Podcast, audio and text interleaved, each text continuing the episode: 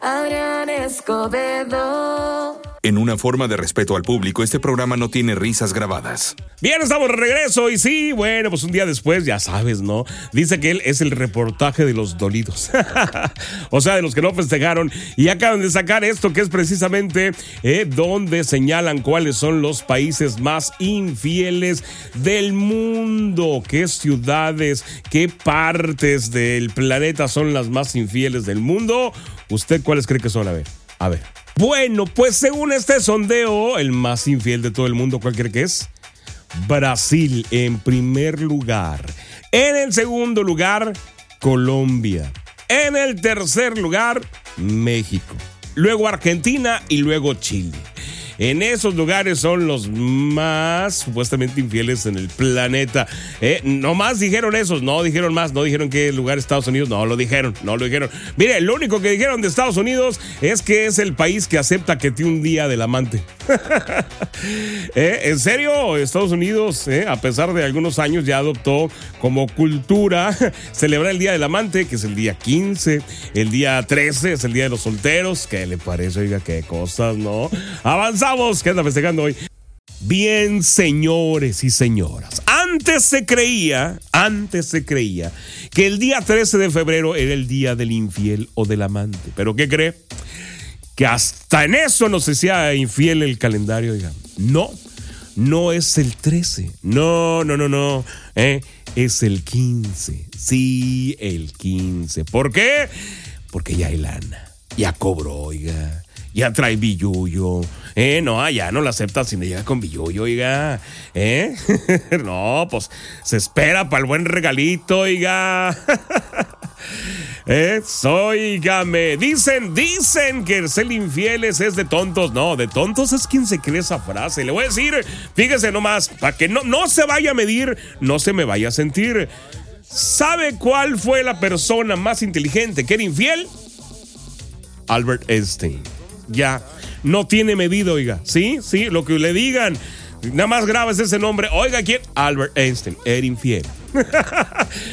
Regresando al tema, resulta ser que sí, el día 15 es día del infiel. ¿Eh? ¿Cómo saber si su pareja está experimentando algún querer por ahí? Cheque la rutina del día de hoy. No anda feliz porque cobró, no. Bueno, sí, porque eso le da acceso a festejar el día del infiel. ¿Cómo? Pues con la infiel, oiga. ¿Eh? Tiene su rutina el día 15 de febrero, especial. Tiene mucho trabajo que se acumuló porque ayer en la tarde la pasó con usted. Eh, va a salir tarde el 15 de febrero y le manda parte del cheque para que usted no sospeche. Mm. ya lo puso a pensar. Ya ayer la paseó, la sacó, hizo el esfuerzo, le llevó donde sea. Ya cumplió y hoy, hoy es día de los cuates. ¿Será de los cuates? Oye, qué venenosos andamos hoy, ¿no? bueno, sí existe, oiga, sí es hoy, sí aguas. Red flags ya se las dije cuáles son, oiga. Llama y no contesta, ya se la sabe, es la normal, es la normal. Así que si en su problema hay también, digo sin su problema, si en su matrimonio hay problemas de baja autoestima, hay problemas matrimoniales, hay pleitos que no se han resuelto, tiene periodos de estrés por deudas, niños, colegiaturas, todo aquello. Hay una falta de compromiso en la relación y hoy anda muy felicito o muy felicita. Está usted festejando el día también, no se haga. Estamos de regreso. Oiga, me resulta ser que le digo, ya ahorita todo es malo. Todo es malo. Bueno, siempre ha dicho que el todo en exceso es malo, ¿verdad? Pero ahorita ya todo tiene un nombre y ya todo es malo. ¿Eh? ¿Qué estamos hablando? ¿Qué es el love bombing? ¿Eh? ¿Qué es esto que convierte a las víctimas en personas dependientes? Pero una vez que aprenden a establecer límites, pues se rompe este ciclo. ¿Pero qué es? Bueno, esto viene al iniciar, una relación este, amorosa, ¿no? Que lo normal, pues es el intercambio de plática, de información, de gustos y todo aquello, ¿no? Es lo normal, ¿no? Eh, en el love bombing, que es un término que se ha ido popularizando en las redes sociales, se utiliza para definir aquellas conductas de personas que bombardean a a sus parejas con exceso de atención y detalles y luego arrebatan de la nada. O sea, se, se enojan. ¿Eh? Esto ya es investigado por psicólogos y demás.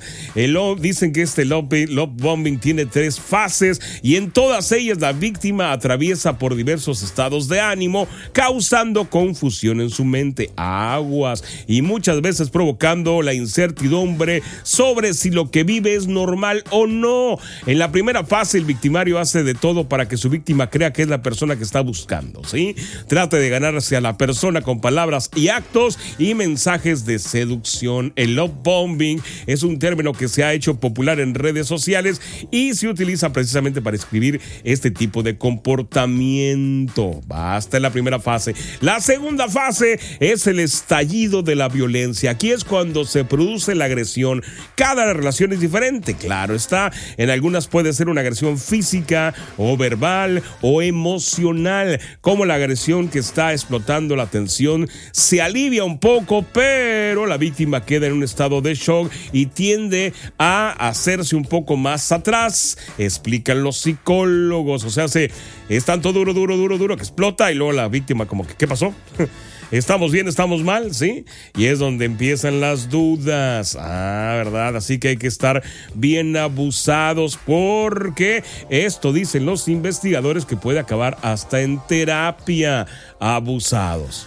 A menudo las víctimas entran en este juego donde no comprenden que las muestras de afecto quedaron atrás y ahora están recibiendo malos tratos. Sí, sí, aunque todo parezca ir bien. Luego de haber atacado a la víctima, las personas que cometen esto que es el love bombing tienen a regresar para llevar a cabo la fase de la luna de miel, que es la última fase. ¿Sí? ¿Cómo afecta a las personas esto? Bueno, la mayoría de víctimas del love bombing vuelven a regresar y de esta manera entran en este ciclo el cual es difícil salir, pero no imposible. ¿Qué hay que hacer? Pues reconocer que están en una bronca ahí, en una relación en la que simplemente no querían estar y técnicamente terminan estando ahí por compromiso importante, dicen los psicólogos, platicar las cosas como son a el quien más confianza le tenga, familiar, amigo, primo, hermano, lo que sea, pero sí importante platicar las cosas como son y escuchar, porque generalmente todo el mundo escucha de que, ay, es que es bien bonito a él,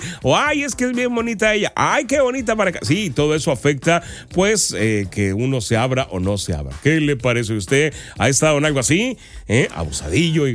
Óigame, ahorita vamos a regresar con este tema porque ya sabe, después del 14 de febrero, ¿qué cree que se pone de moda? ¿Usted qué cree que se pone de moda? ¿Eh? Sí, oiga, aunque usted no lo crea, la venta de libros de autoayuda se dispara. ¿Por qué será?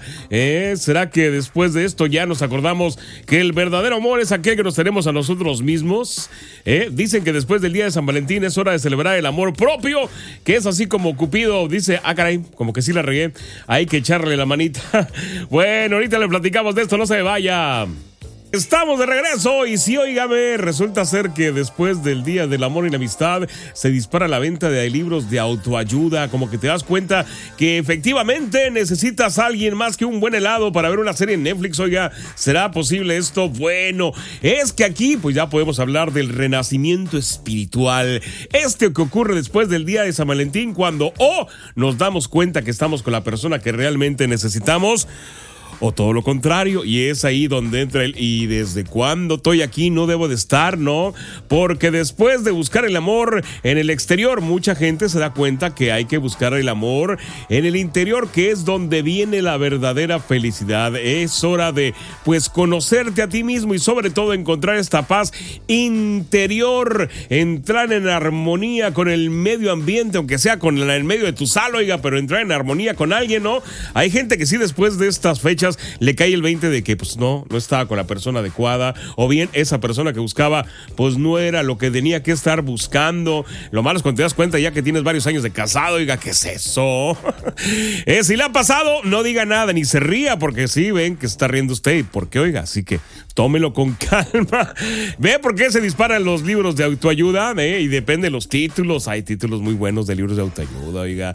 ¿Cómo salir adelante con ella o sin ella? O con él o sin él. ¿Te imaginas que te te cache ese libro tu esposa en la casa? Eh, vas a necesitar más algo que autoayuda y vas a tener una póliza seguro muy buena. en fin, dicen que días después del San Valentín es ese momento de cultivar esa paz interior. ¿Eh? ¿Será o no será? ¿Usted qué cree? Es como si Cupido nos diera un empujoncito a la meditación ¿eh? y dijera, piensa en ti hazlo por ti, llora por... No, ¿verdad? es una canción que nada que ver. Y bueno, si eso significa pasar más tiempo en la posición de flor de loto y deslizando el dedito en Tinder, pues bueno, igual y sí, ¿no? Que así sea. Ahorita regresamos con más de esto, no se me vaya. Estamos platicando de estos temas pues raros que salieron a raíz de esto del boom lover y todo aquello, ¿no?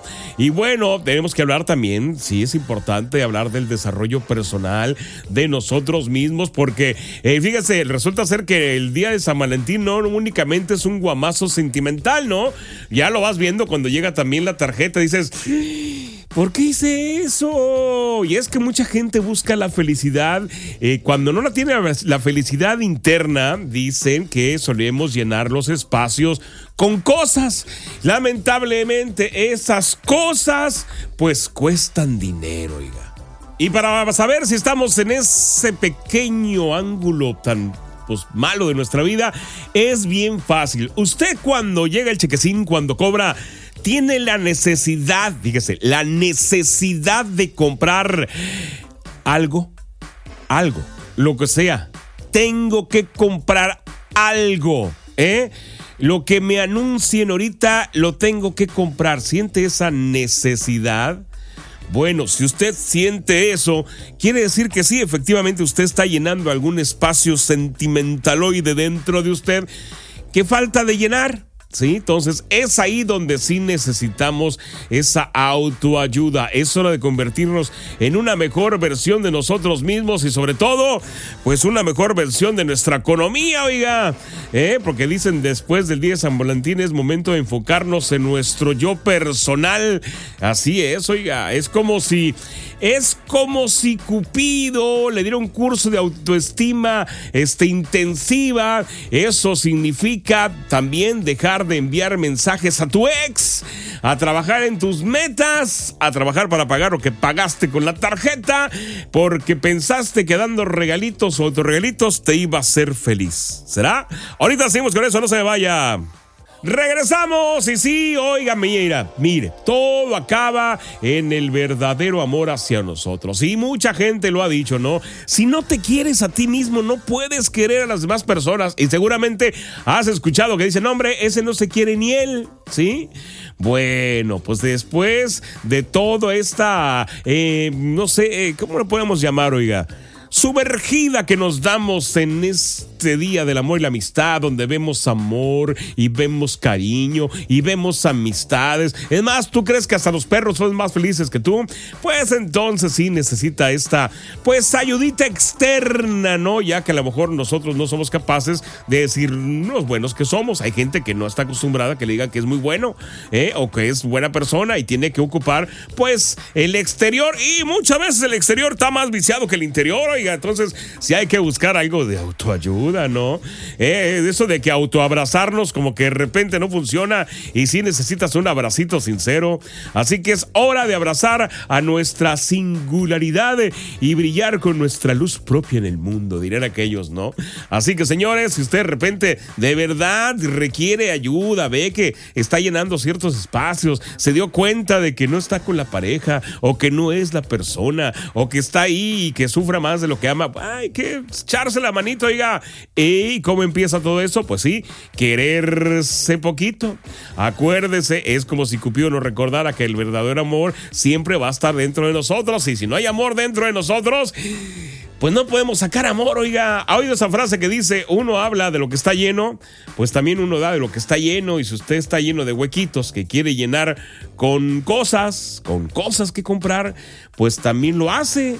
Lamentablemente, quizás usted conozca a estos papás que de repente le compran todo a sus hijos y cuando los preguntas y les dices, oye, no los consientas tanto, te dicen, es que casi no estoy con ellos. ¿Le suena? Es que casi no los veo. Entonces quiero llenar esos huecos de mí con cosas. ¿Sí? Aquí nada más que hay dos problemas. El primero, no los llena, oiga. De verdad, si usted sale una hora con sus huercos de calidad, es más que cualquier regalo. Y lo peor, ¿sabe lo que está haciendo? Está haciendo que ese niño crea que el que amen a los demás es porque les das cosas. Imagínese que ese niño no tenga la oportunidad en un futuro de poder dar cosas. Va a sentir que nadie lo quiere. ¿Sí? Abusado con eso, oiga. ¿eh? Ahora nos pusimos profundos. Bueno, avanzamos con más aquí a través de mi preferida. Seguimos con ustedes. Ya saben que el WhatsApp es un movedero, oiga. Hacen cosas en el WhatsApp que luego las bloquean. ¿Cómo está eso? Pues resulta ser que ahora el WhatsApp está incorporando una nueva experiencia de privacidad a través del bloqueo de chat sincronizado. Ah, papá. Primero le pusieron un chat para que todos estén ahí y luego este, le pusieron un chat donde todo mundo se agregaba. Y luego en ese chat le quitaron la opción de que te vean cuando te sales del chat. Pero ahora a ese chat le están poniendo la opción de bloquearlo, que usted ya no quiere estar en ese chat, para que no lo estén agregando. Qué cosas de mundo, ¿no? ¿Te das cuenta todo lo que hizo el WhatsApp por nosotros? Por mensadas de nosotros que se nos ocurren. o sea, sí, primero queríamos un chat pero ya no queremos estar en ese chat. Pero luego nos queremos salir de ese chat sin que se den cuenta que nos salimos de ese chat porque se van a sentir. Ah, pero como ya me salí del chat y no se dieron cuenta, pero alguien sí se dio cuenta porque me habló y no le contesté, y esa persona cada que se le ocurre me agrega ese chat, entonces yo quiero bloquear ese chat porque no quiero borrar ese chat. Quiero seguir enterándome lo que pasa en el chat sin estar en el chat. Ah, qué caray. ¿Por qué nos complicamos tanto la vida en el WhatsApp? Oiga, ¿por qué? No entiendo, pero así es la cosa. En fin. Resumidas cuentas, ya puede bloquear el chat donde se salió, que ya no quiere estar, pero no se quiere salir para ver qué pasa. Lo puede bloquear para que no lo agreguen. Punto. Así está la actualización. Vámonos con más, oiga. Óigame, avanzamos con ustedes. Resulta ser que ya sabe que existe esta perturbadora teoría de la eh, existencia de las sirenas. Eh, siempre se ha manejado, ¿no? Esta teoría de que si existieron, que si no existieron, que supuestamente la sirenita viene de este cuento, ¿no? Donde supuestamente sí existían y que bueno, fíjese, desde el 89 que se estrenó la sirenita, pues empezó a volver otra vez esta teoría de que si son, que si no son, que si se encuentran cuerpos, que si no se encuentran cuerpos, de que, en fin, mire, Así en resumidas cuentas, que desde 1942 se trae esta teoría de que se vieron sirenas, que el canto de la sirena, en fin, y siempre se han representado igual, ¿no? Después, hace algunos meses, ¿se acuerdan que dijimos que había una tribu en una isla donde los niños nacían con una cobertura en los ojos que les permitía nadar con los ojos abiertos y que era parte de la evolución? Bueno, fíjese, fíjese todo este show de las sirenas, así como de otras especies, pues no se ha comprobado, pero no se ha comprobado no porque no hay estudios, no porque no le han metido lana para saber si sí o si no, sino porque los seres humanos no queremos aceptarlo, ¿sí? Somos así como que envidiosones y queremos ser como que la única especie que, sea eh, pensante y sea diferente, ¿se fija? Eh, eh, ¿A qué le voy? No podemos aceptar una sirena porque sería muy similar a los hombres, con cuerpo de pez, y ahí, ahí ya no nos gustó, ¿sí? Pero, hablando del mar, podemos aceptar la existencia de los pulpos. Fíjate qué cosas, ¿no? Un animalito con ocho patas, con un montón de, este, ¿cómo se llama? ¿Cómo se le llaman las, las que se pegan de los pulpos? Oye, se me fue. Bueno, usted ya sabe cuál. Esa que se pega, así, las que chupan. Es. ¿Sí? ¿Con cuántos cerebros tiene un pulpo? ¿Cuatro o cinco cerebros? ¿Dos corazones? ¿Un ADN que no concuerda con nada de este planeta? Son súper inteligentes y son sumamente extraños. Y no hay bronca, aceptamos a los pulpos. Pero como no hablan y no se parecen a nosotros en alguna parte, aceptamos que estén ahí. Si existen, ahí están, ¿no? Pero fuera de ahí, pues no podemos aceptar a otra especie y así como que la escondemos y no existió y no existe y tan tan. ¿Se fija? Así ridículos somos a veces.